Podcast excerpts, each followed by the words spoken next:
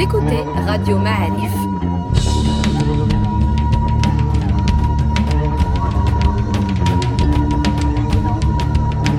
Le podcast Histoire.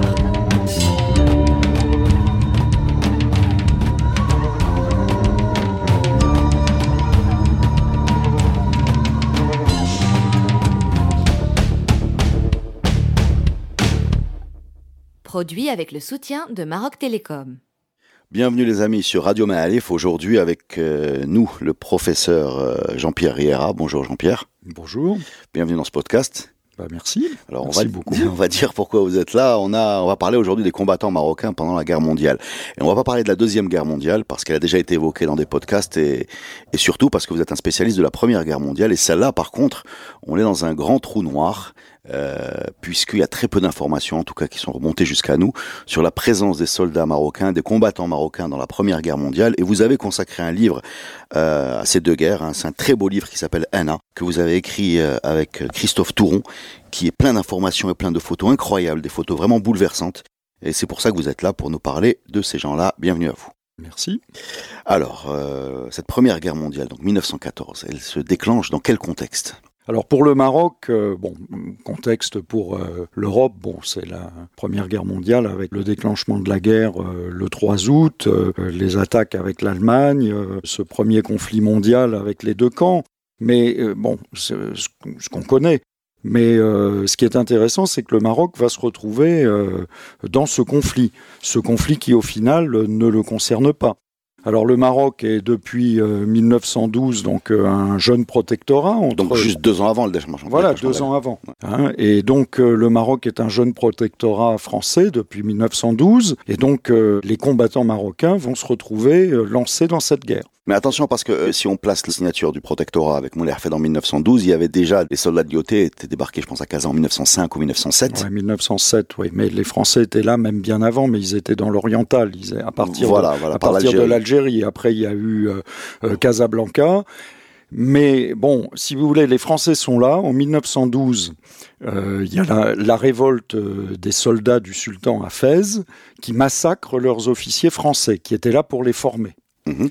Euh, donc ça, c'est la révolte de Fès en 1912. Alors bon, euh, c'est très compliqué parce qu'il y a plusieurs révoltes successives, mais entre autres, il y a cette armée du sultan euh, qui se révolte contre les officiers français. Donc il y a des officiers qui sont massacrés, il y a des Européens qui sont massacrés dans Une Fès, cinquantaine. une cinquantaine d'Européens qui sont massacrés, et euh, bon, les Français euh, reprennent la situation en main au bout de quelques jours, mais ça a été très difficile. Et on est dans le contexte de- des opérations de ce qu'ils appellent de pacification. Oui, voilà, c'est vraiment le tout début. Là, hein. C'est vraiment, euh, là, c'est le tout début. C'est même pas de la pacification. Là, c'est de la conquête du Maroc. hein.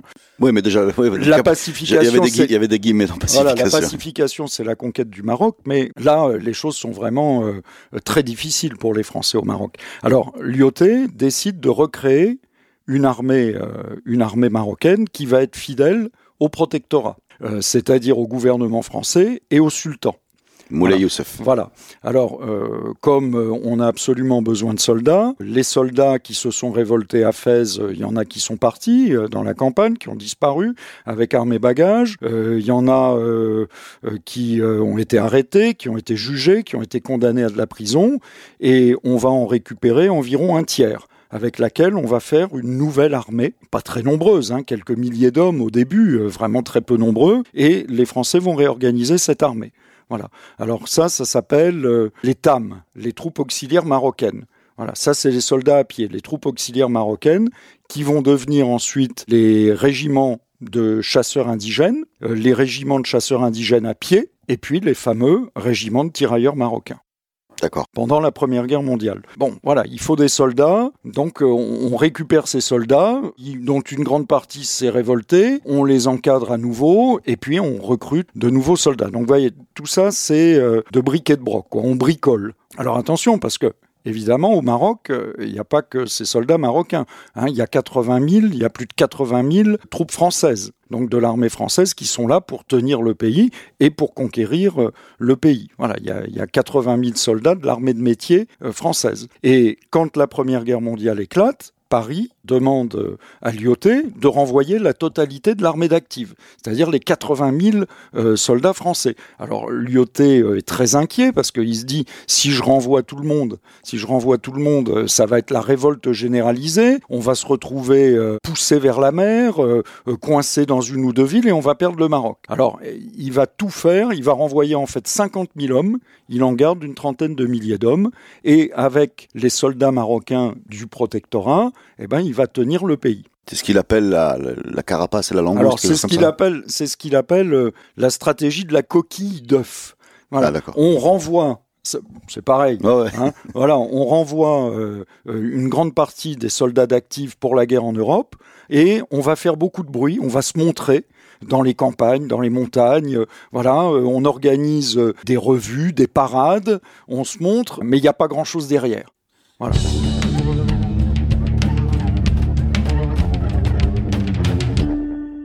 Pour rappeler aux gens à quel point la situation est tendue, on va rappeler que le 13 novembre 1914, il y a eu la bataille de l'Heri entre euh, les hommes euh, de Mouahammo, donc le, chef du Moyen Atlas, la région de Khenefala, et la Verdure, c'est ça, qui s'est soldé par une grosse défaite française. Euh, D'où la complexité de la situation, avec un Maroc pas du tout soumis à l'autorité française, et en même temps un appel de troupes en Europe qui va demander les troupes françaises, celles de, de l'IOT, et des supplétifs, c'est-à-dire ce dont on parle aujourd'hui, ces fameux combattants marocains. Alors, pour revenir euh, un petit mot sur la bataille d'Aléry, hein, c'est un véritable désastre. J'ai quelques chiffres là, il y a quand même 1273 euh, soldats, et sur ces 1273, il y a 590 hommes de troupes qui sont tués. Mhm. Hein, ce jour-là, sur 43 officiers, il y a 33 officiers qui sont tués.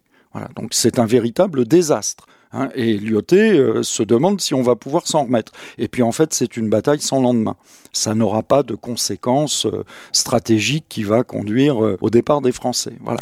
Mais, mais, ce qu'on sait, ce qu'on sait pas à Paris, c'est que la situation est très difficile au Maroc. Et pendant la Première Guerre mondiale, les malheureux soldats de l'armée française qui doivent rester au Maroc, ils sont tristes parce que eux, ils ont le sentiment, euh, ils ont le sentiment de ne pas vraiment faire leur travail.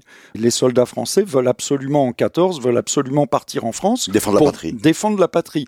Et ceux qui restent au Maroc, c'est la punition. Et Lyoté, pendant toute la guerre, rappelle à tout le monde, à tous ses visiteurs, que la situation est extrêmement grave au Maroc, extrêmement tendue et extrêmement difficile, et qu'il s'agit pendant toute la guerre d'une véritable guerre. Il y a la guerre au Maroc, et il y a la guerre en Europe. Et euh, Lyoté euh, aime bien quand il a des visiteurs qui viennent de France, au mess des officiers à Rabat, au mess des officiers français, il y a un mur qui est couvert avec euh, les photos des officiers français tués en opération, en service au Maroc. Et les visiteurs, en général, sont très impressionnés parce qu'ils se rendent compte que c'est extrêmement meurtrier. Oui, Lyoté avait l'obsession de lutter contre la dévalorisation de sa mission parce qu'il est devenu maréchal il est devenu maréchal alors qu'il n'a pas combattu, enfin il n'a pas sauvé la patrie dans, dans la dans la dans l'acceptation classique des autres maréchaux français et donc il expliquait lui qu'il avait sauvé la patrie en maintenant le Maroc dans son protectorat. Oui, oui, oui, effectivement. Bon, il est ministre de la guerre. Hein, pendant, Il est ministre de la guerre pendant quelques temps. Bon, ça se passe pas très bien et puis il est très très content de revenir au Maroc. Alors, autre réserve hein, sur la participation de ces combattants, ils suscitent, euh, pour commencer, euh, la méfiance à cause, je cite, de leur instinct de piraterie, qu'on ajoute à cette histoire de révolte de 1912. Donc au début, on est, on est dans la méfiance quand même. On ne sait pas si on va leur faire confiance à ces gens-là. Voilà. Alors, tant les, tant les soldats à pied, hein, les, les, ceux qui vont devenir les tirailleurs marocains à partir de 1915, que les spahis, c'est-à-dire les, les, cavaliers, euh, au début de la guerre, euh, l'état-major français s'en méfie euh, terriblement. Voilà, on n'en veut pas au début de la guerre. Même si on a besoin de soldats, dans les premiers jours de la guerre, on n'en veut pas. Parce qu'ils ont une très mauvaise réputation, due entre autres à cette révolte de Fès, et puis à leurs habitudes de combat entre tribus, de pillage, de... Ouais, leur instinct de piraterie. Voilà, leur instinct, leur instinct terminologie officielle que j'ai Alors là, j'ai une, j'ai une petite citation, hein, là, c'est Paris qui, euh, qui répond à Lyoté, hein, et et qui dit euh, Il y a surtout lieu de ne les laisser livrer à eux-mêmes, ni en marche, ni en station, même en pays ami, en raison de leur instinct de piraterie. Voilà. Euh, au Maroc, ces hommes sont sujets par tradition à se livrer à des hécatombes de gens paisibles, au viol, au pillage, même parmi les tribus alliées. Voilà. Et Lyoté, effectivement, insiste. Hein, euh, voilà, il, insiste lourdement auprès de Paris pour envoyer des soldats marocains en France. Et finalement, évidemment, les, autorités françaises qui ont besoin du plus d'hommes possible dès le début de la guerre, euh, bon, août et surtout septembre 14, pour essayer de repousser les Allemands, disent, euh, voilà, envoyez-les quand même, on va bien voir hein, ce que ça va donner, euh, il va falloir les surveiller de près, et très rapidement, les autorités françaises se rendent compte de la qualité de ces hommes, voilà, de la grande qualité de ces hommes. Et au passage, un peu plus tard dans la guerre, Lyoté regrette un petit peu euh, parce que euh, il est conscient, euh, voilà, il est conscient que ces soldats ont été utilisés partout, sur tous les fronts, à toutes les sauces. À toutes les sauces, c'est le mot. Il, il, regrette un petit peu de d'en avoir envoyé autant et de cette façon-là parce que il considère qu'ils ont été, c'est pas de la chair à canon, hein, c'est pas du tout ça, mais il considère qu'ils ont été exploités et surexploités les premières troupes partent, déjà il faut arriver. Il y a un double, dans, votre livre, hein, vous décrivez un double dépaysement et des gens qui prennent le bateau euh, pour la première fois, enfin la, totalité je pense, et qui tombent malades dans le bateau. Il y a même euh, deux personnes qui meurent, dans qui tombent du train. Oui, oui, oui, ça c'est euh, le choc de la modernité. Voilà, oui, oui, oui. Et bon, euh, oui, tout est difficile. L'embarquement euh, dans les ports, alors il y a, y a, tout un tas de problèmes de ponts, voilà, de trucs assez cocasses. Bon, le, le, port de Casablanca n'existe pas encore, enfin ou très peu. Bon, c'est vraiment embryonnaire. Donc il y a ces grosses barques, il y a les bateaux qui attendent au large, il y a la barre à franchir. on ne sait pas trop quand le bateau va arriver. Alors il y a les soldats, les chevaux, etc., qui montent dans les barques. Donc c'est un boulot euh, considérable. Hein, voilà, les, les, les, grosses barcasses euh, euh, appareillent et puis il y a les bateaux au large, mais de temps en temps ils sont pas là, donc il faut attendre. On ramène les soldats à terre.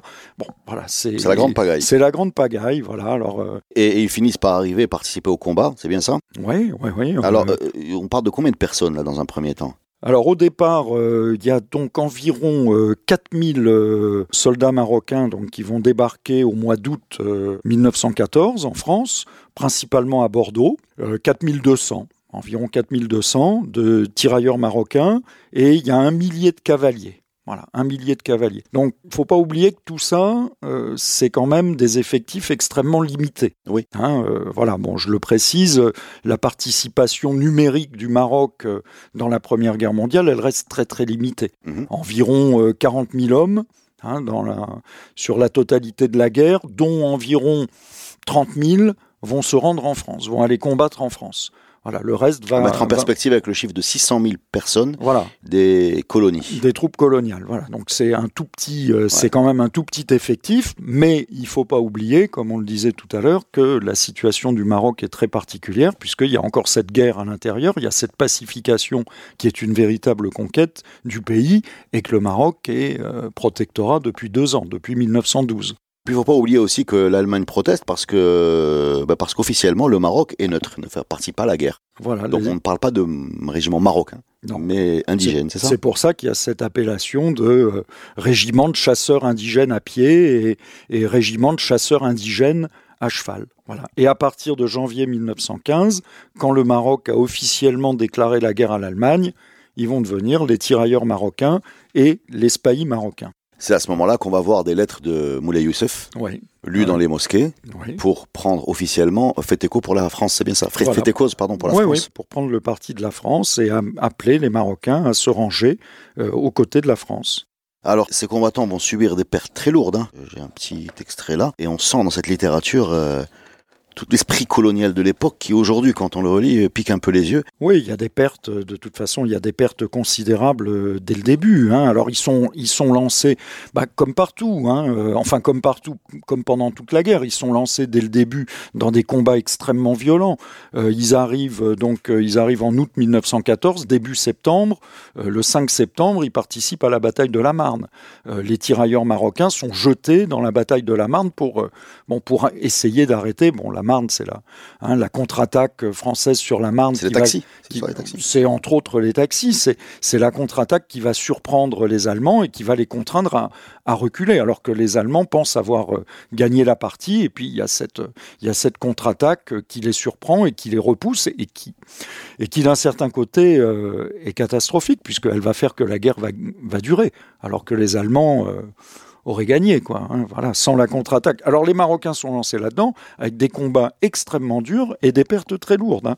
C'est. Euh, bah, j'ai une phrase là. Euh, le colonel a fait ce matin le relevé des pertes subies par les Marocains depuis le début des hostilités jusqu'au 31 décembre 1914. Elles s'élèvent en chiffres ronds, tant tués, blessés ou disparus à 2300 hommes. L'effectif au départ ayant été de 4500 hommes, le pourcentage est assez joli. Ça apprécierait le, choix du terme. Euh... bah, c'est terrible. Il s'inquiète hein, de ces pertes. Il s'inquiète de ces pertes qui sont très lourdes, bien sûr, mais qui sont très lourdes comme pour tous les soldats, euh, comme pour tous les, comme pour tous les effectifs qui sont engagés dans la guerre. Hein, au, niveau euh, psychologique, euh, bien sûr, bien sûr, mais au niveau psychologique, bon, la guerre est évidemment une absurdité dans, sa, dans toutes ses dimensions, mais vu par nous aujourd'hui, au XXIe siècle, ça a l'air encore plus absurde de voir ces gens participer à un conflit dont ils ne comprennent ni de près ni de loin concernés. C'est-à-dire qu'un soldat français défende la Marne ou, Verdun ou l'Alsace-Lorraine, ça tombe sous le sens.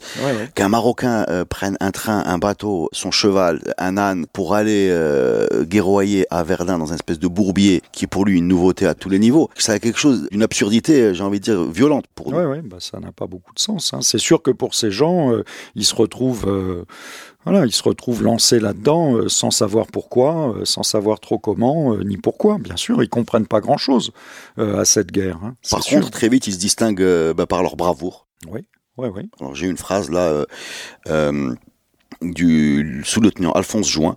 Mhm. qu'il décrit les, les chasseurs indigènes. Alors je cite, hein, c'est une espèce d'homme hors des lois communes, aimant la fête entre les dangers, ému par un vague mysticisme, en les voyant passer dans leur uniforme d'été kaki, les chlouh, les chleux, mhm. portant de longs cheveux, signe de courage, chacun se demandait ce qu'ils représentaient et surtout ce que signifiaient les syllabes gutturales du chant étrange qu'ils entonnaient dans leur marche. Voilà. Bah, les Français sont, voilà, oui, il y a un contact entre les Français euh, et ces soldats qui viennent, euh, bon, du, Maroc les Français connaissent peu, voilà, ils savent pas à quoi ressemble euh, un Marocain, ils sont extrêmement surpris. Alors il y a une curiosité mutuelle, il y a une curiosité mutuelle euh, euh, qui est, voilà, les, soldats qui les voient débarquer à Bordeaux sur les bords de la Garonne, là dans leur campement, ils sont tout à fait surpris de ce genre de soldats, comme ce sera d'ailleurs au passage le cas pendant la deuxième guerre mondiale aussi, hein, avec les goumiers, les, les Américains, les Anglais n'en croient pas leurs yeux de voir ces soldats voilà, ces paysans euh, hein, en, djellaba euh, qui vont se révéler de redoutables combattants. Cette arrivée d'une quarantaine de milliers de Marocains en France a été l'occasion pour ces Marocains de découvrir l'Europe et pour les Européens de découvrir les Marocains. Et ça a donné lieu, j'imagine, à des, à des contacts assez, assez surprenants, enfin beaucoup de surprises des deux côtés, parce qu'on on est bien avant les, les voyages de masse et les vacances euh, au, Club Med et les travailleurs immigrés. Donc euh, j'imagine qu'il y a là-dessus une littérature euh, intéressante, non? Oui, il y a des choses intéressantes à dire, bien sûr. Oui, alors bah, c'est une aventure extraordinaire euh, pour ces hommes euh, qui souvent euh, ne sont pas sortis de l'intérieur du Maroc, hein, des montagnes, bien sûr. ou des plaines agricoles. Voilà, donc ils découvrent un autre pays, une autre civilisation. Voilà, il y a des petites anecdotes. Ils sont très surpris par la campagne française. Ah, ils trouvent ça magnifique, extrêmement ordonné. Mais nous aussi. et ils appellent ça le jardin les jardins. Voilà, c'est la campagne, c'est le jardin. Non, surtout c'est souvent des agriculteurs eux-mêmes, donc. Euh, bien sûr, bien sûr, ouais, ouais. Et euh, alors il y a le contact avec les civils. On les acclame quand ils passent euh, dans les trains, dans les dans les rues des villes. Ils sont acclamés. On leur jette des fleurs. voilà, les officiers français quand ils se déplacent en train, ils veillent à ce que les civils français qui leur servent du café ne versent pas trop d'alcool dans le café. Oui. Voilà. Et puis, euh, il y a les rapports avec la population. Alors d'abord, euh, des rapports en général assez sympathiques, mais pas toujours, toujours. J'ai une ou deux petites anecdotes. Alors, euh, en février 1915, il y a les tirailleurs marocains qui, qui cantonnent dans un village. ils restent, ils sont pas tout le temps 24 heures sur 24, 7 jours sur 7 au combat, donc ils cantonnent. Et alors là, il y a des, il y a des relations qui commencent à se nouer entre les habitants du village et les tirailleurs. Alors il euh, y a un, officier qui raconte et qui dit euh, Notre repos se prolonge euh, à Villers et Long, c'est le nom du village. Tout à l'heure, nous allons être considérés comme citoyens de ce village. Tout s'y passa très bien, sans la moindre histoire avec nos Marocains. Les habitants qui au début avaient une terreur salutaire de nos hommes, parce qu'ils ne les connaissaient pas, sont enchantés de leur présence. Les villageois, ou plutôt les indigènes, comme les appelle non sans humour euh, le commandant Georges, hein, se pressent même pour assister aux répétitions de la Nouba. Le brave Bordenave vient de réorganiser une Nouba dans sa compagnie. Les autres compagnies vont suivre dès qu'elles auront reçu les instruments nécessaires. En attendant, il y a foule à la répétition qui a lieu chaque soir dans la cour de la ferme où cantonne la compagnie. Les indigènes c'est-à-dire les villageois, hein, sont un peu sidérés, mais ils n'en trouvent pas moins les airs de la Nouba très jolis. Voilà. Il y, a beaucoup de photos comme ça dans, votre livre de, de scènes de fête. Oui, oui, oui, c'est vrai plus là encore sur la deuxième guerre mondiale que sur la première. Mais il y en a sur la première aussi où ils s'amusent, euh, ils se font des blagues entre eux. là c'est les spahis surtout, ils s'enlèvent le chapeau, euh, voilà, bon autour d'un feu de bois. Par contre, il y a des choses un petit peu, euh, un petit peu moins drôles, très humaines aussi d'une certaine façon. Euh, un autre petit témoignage, toujours du commandant Georges, là, qui, dirige une compagnie de, tirailleurs marocains qui va être tué d'ailleurs euh, en 1915, parce que ce qu'il faut pas oublier non plus, c'est que ces soldats, ils se battent pas sans, leur, euh, sans leurs officiers. Hein, c'est pour ça que je suis pas tout à fait d'accord avec l'idée de chair à canon, parce que les soldats ne suivent pas si les officiers ne sont pas devant. C'est comme euh, pendant la Deuxième Guerre mondiale. Hein, euh. voilà. Donc, euh, il y a le commandant Georges qui nous livre une petite, une petite anecdote, toujours au village, là, et il dit Certains même en abusent en faisant payer des prix exorbitants les objets et denrées qu'ils leur vendent aux Marocains. C'est ainsi que le sucre, par exemple, qui se paie 0,90 francs le kilo, est acheté par nos Marocains à un prix de 2 francs. Une bougie se vend couramment de 0,60 à 0,75, une bouteille de mousseux de 6 à 10 francs, bon, etc. Euh, on n'a pas de poulet à moins de 6 francs 57 francs. Nos braves gens, c'est-à-dire nos Marocains, qui ont de l'argent, se laissent faire sans rien dire. Il faut un hasard pour être au courant de ces choses-là. Je vais dès demain provoquer des ordres du colonel pour mettre fin à de pareils abus. Il y a vraiment des gens qui ne valent pas cher. Les mêmes personnes en présence des Allemands se feraient petites et leur donneraient leurs marchandises gratis, trop heureuses de s'en tirer à bon compte. Mais pour les Français, le Marocain, quelle bonne vache à lait, c'est vraiment honteux. Voilà, ça c'est un officier français du régiment de tirailleurs qui marocains. Défend le pouvoir d'achat de ses hommes. Voilà, qui défend le pouvoir d'achat de ses hommes.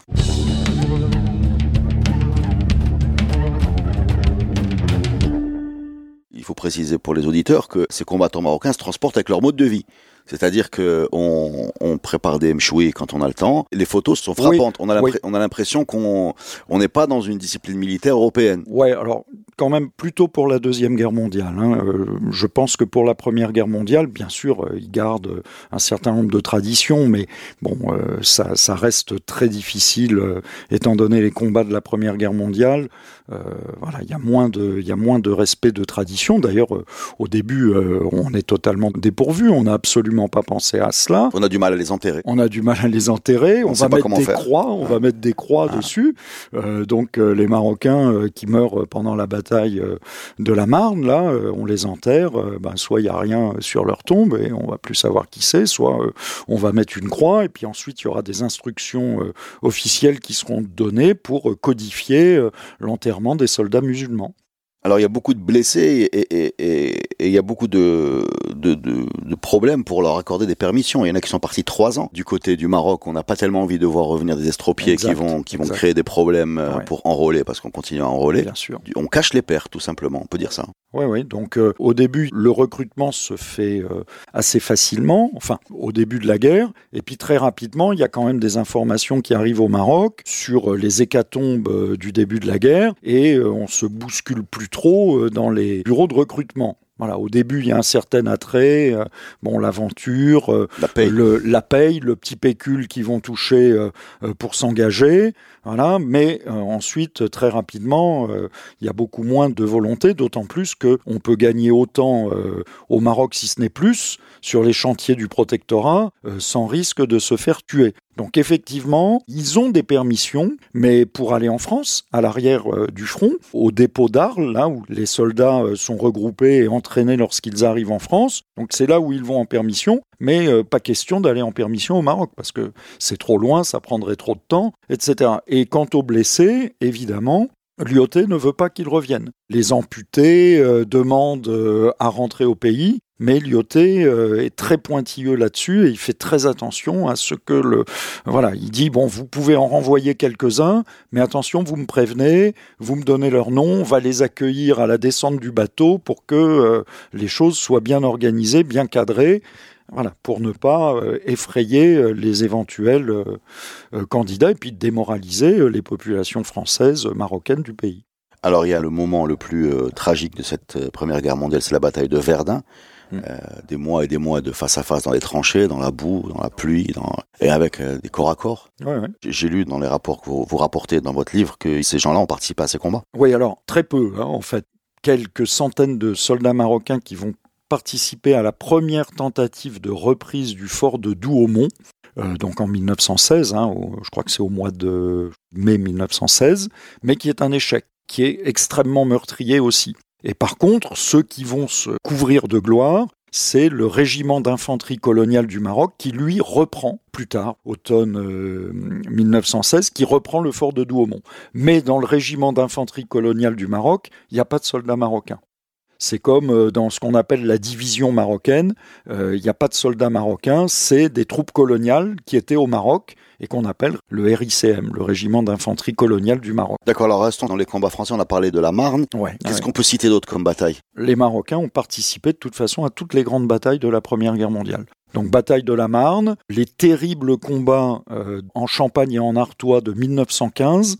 Euh, en général, on ne sait pas trop, mais 1915 c'est l'année la plus meurtrière de la guerre, avec de terribles offensives. Les Françaises, hein, les, les, Français n'ont pas perdu espoir de repousser les Allemands, donc ils lancent des masses humaines énormes dans ces combats, et les Marocains sont coincés dans ces combats. Voilà, donc euh, c'est l'horreur de la guerre des tranchées, euh, les bombardements, la terre bouleversée, euh, les tranchées ou les trous euh, remplis de cadavres, les blessures terribles, et les tirs de mitrailleuses. Donc c'est la guerre de tranchées dans toute son horreur. Après, il participe un petit peu, comme je l'ai dit, à la bataille de Verdun. Il y en a un certain nombre qui participent à la bataille de la Somme aussi en 1916.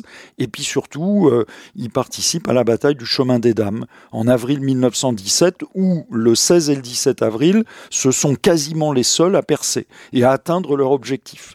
Voilà, dans des combats euh, absolument monstrueux, euh, ils doivent euh, escalader une espèce de, talus, un talus, et donc il y a les Allemands qui sont en haut, il faut grimper sur ce talus, et en plus il y a des grottes qu'on appelle dans le coin les creutes, et les Allemands sont cachés dans les grottes, et quand les soldats pas que les Marocains, quand les soldats passent, ils sortent et au lance-flammes, à la mitrailleuse, ils les abattent par derrière. Donc là, c'est des combats terribles.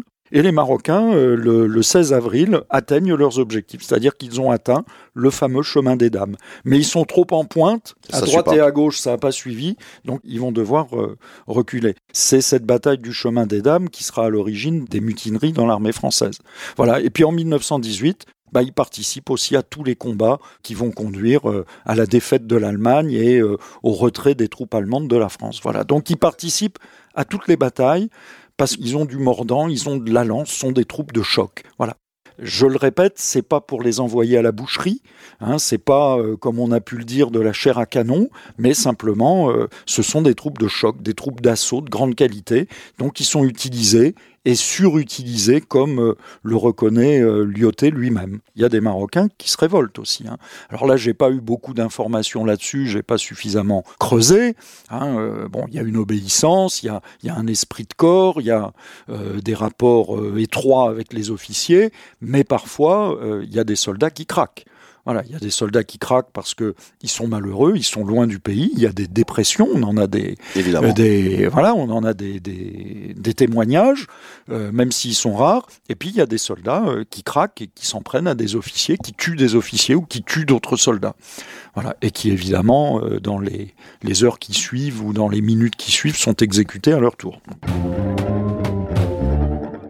Alors, euh, j'ai appris également dans votre livre que il y avait des combats qui impliquaient des combattants marocains en Albanie. C'est bien ça ouais, ça en Bulgarie. Voilà, en oui, alors. Je suis pas au courant. Oui, alors en, en, janvier 1917, les spahis marocains quittent le théâtre d'opération européen, la France, donc où ils se battaient jusque-là, donc les cavaliers marocains, et ils embarquent pour la Grèce, pour un nouveau euh, théâtre d'opération. Voilà. Et là, euh, ils vont participer avec d'autres troupes à la remontée vers le nord. Le but étant euh, d'attaquer l'empire d'Autriche-Hongrie, l'allié de l'Allemagne, par le sud. Et d'entraîner la, la, chute de l'empire d'Autriche-Hongrie. Alors euh, il y a des combats d'abord en Grèce, euh, quelques combats euh, assez intéressants, parfois très bien décrits, des combats au sabre, à cheval, au sabre, des charges des cavaliers marocains. Et puis ensuite, c'est des combats très très durs dans les montagnes d'Albanie, entre le nord de la Grèce, qui est très montagneux, l'Albanie et ce qui est aujourd'hui la République de Macédoine. Voilà. Donc là, dans ce coin-là, pendant plusieurs mois, jusqu'en 1918, même jusqu'en octobre, octobre 1918, les Marocains vont se battre là, euh, en montagne, 2000 mètres d'altitude environ. Euh, il fait très très froid, il y a de la neige, des sentiers très étroits, des ravins abrupts, euh, des cours d'eau furieux. Voilà, et c'est là-dedans où ils vont se battre contre des Austro-Hongrois et des Allemands qui sont là. Voilà, et des mercenaires albanais aussi qui sont là dans des combats très difficiles où ils vont montrer toute leur capacité et ils vont très très bien s'en sortir. Il y a des photos extraordinaires hein, des spahis quand on les regarde. il y a quelque chose de spectaculaire dans le regard de ces hommes euh, avec leurs chevaux. je vais vous lire un petit, si vous permettez. Ah, je, je, vais vous lire un petit extrait si je le retrouve. C'est la prise de la redoute. C'est la prise de la redoute autrichienne.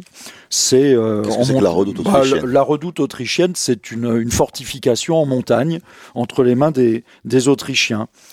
Alors je vous lis un petit peu le, rapport qui est fait euh, dans le journal de marche du, régiment de Spahi. Euh, attaque à l'aube, des fils de fer entourent les retranchements des Autrichiens, les mitrailleuses battent le terrain. Néanmoins, les hommes parviennent au réseau de barbelés, des hommes sont envoyés pour couper les fils, ils se coulent sous ceux-ci, progressent en rampant, se retournent sur le dos et cisaillent les barbelés. Lorsque quelques brèches sont faites, tous les hommes s'élancent en avant, au son des clairons qui sonnent la charge. Des combats au corps à corps s'engagent, les adversaires se défendent avec la plus grande énergie. Les officiers se font tuer sur place.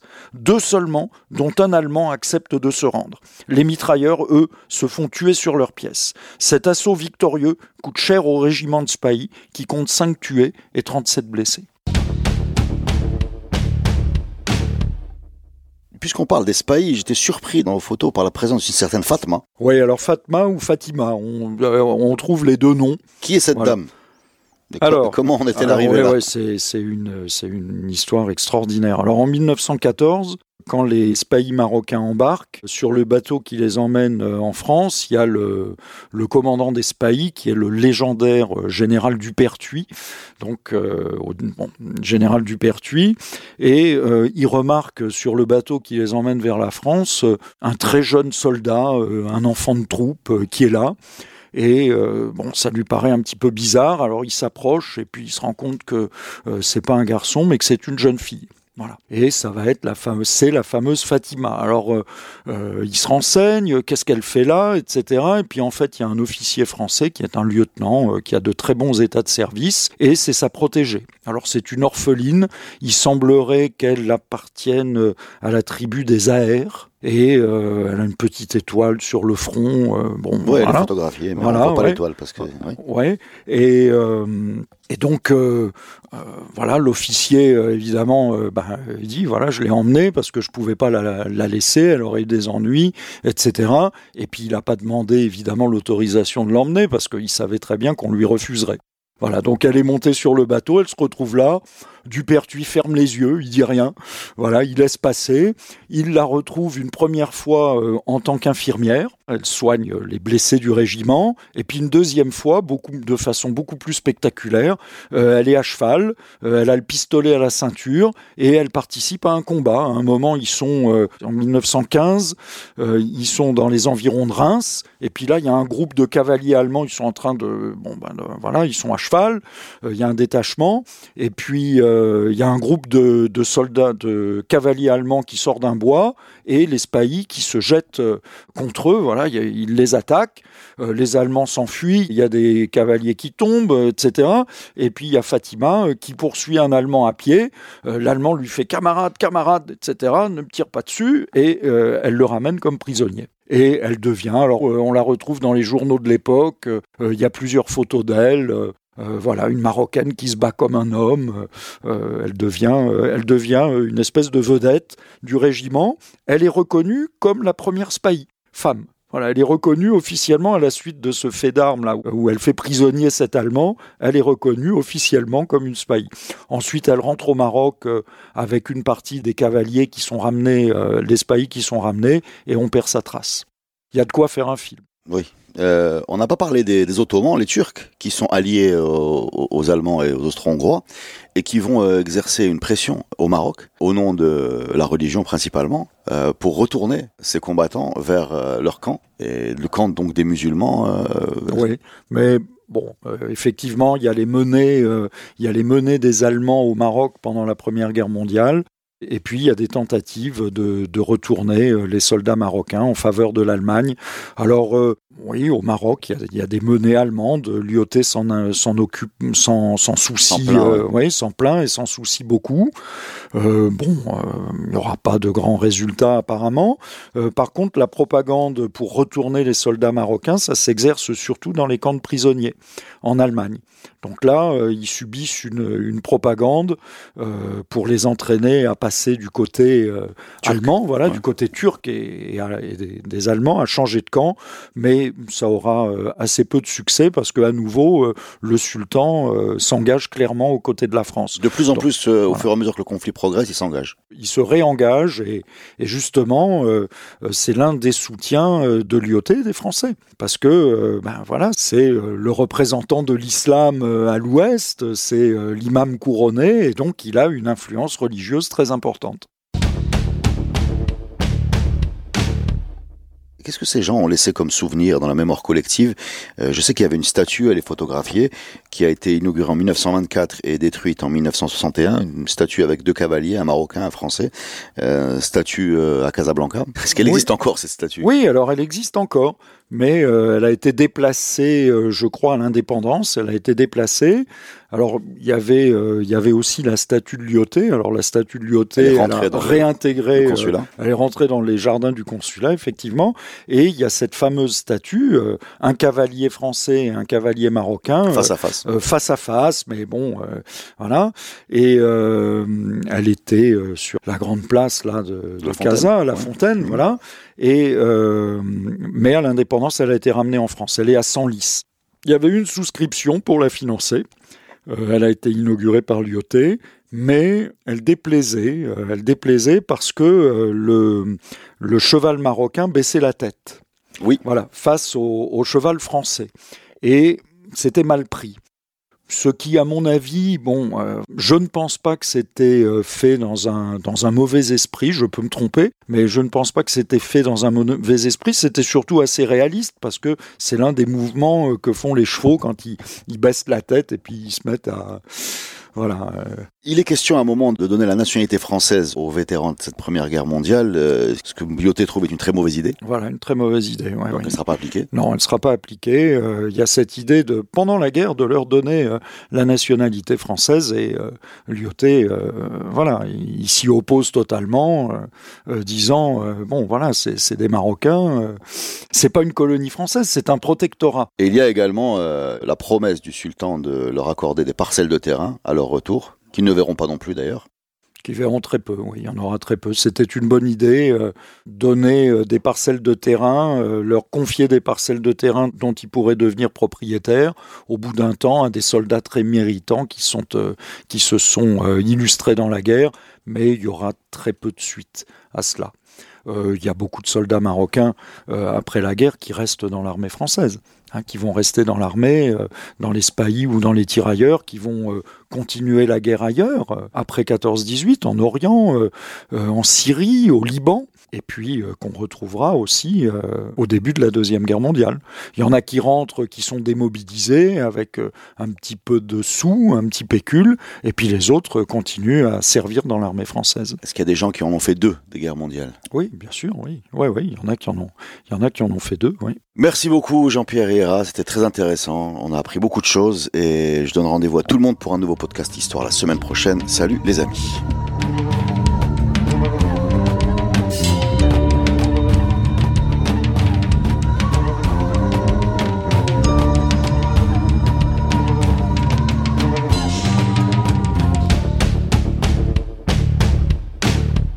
Podcast est produit avec le soutien de Maroc Télécom. Maroc Télécom, un monde nouveau vous appelle.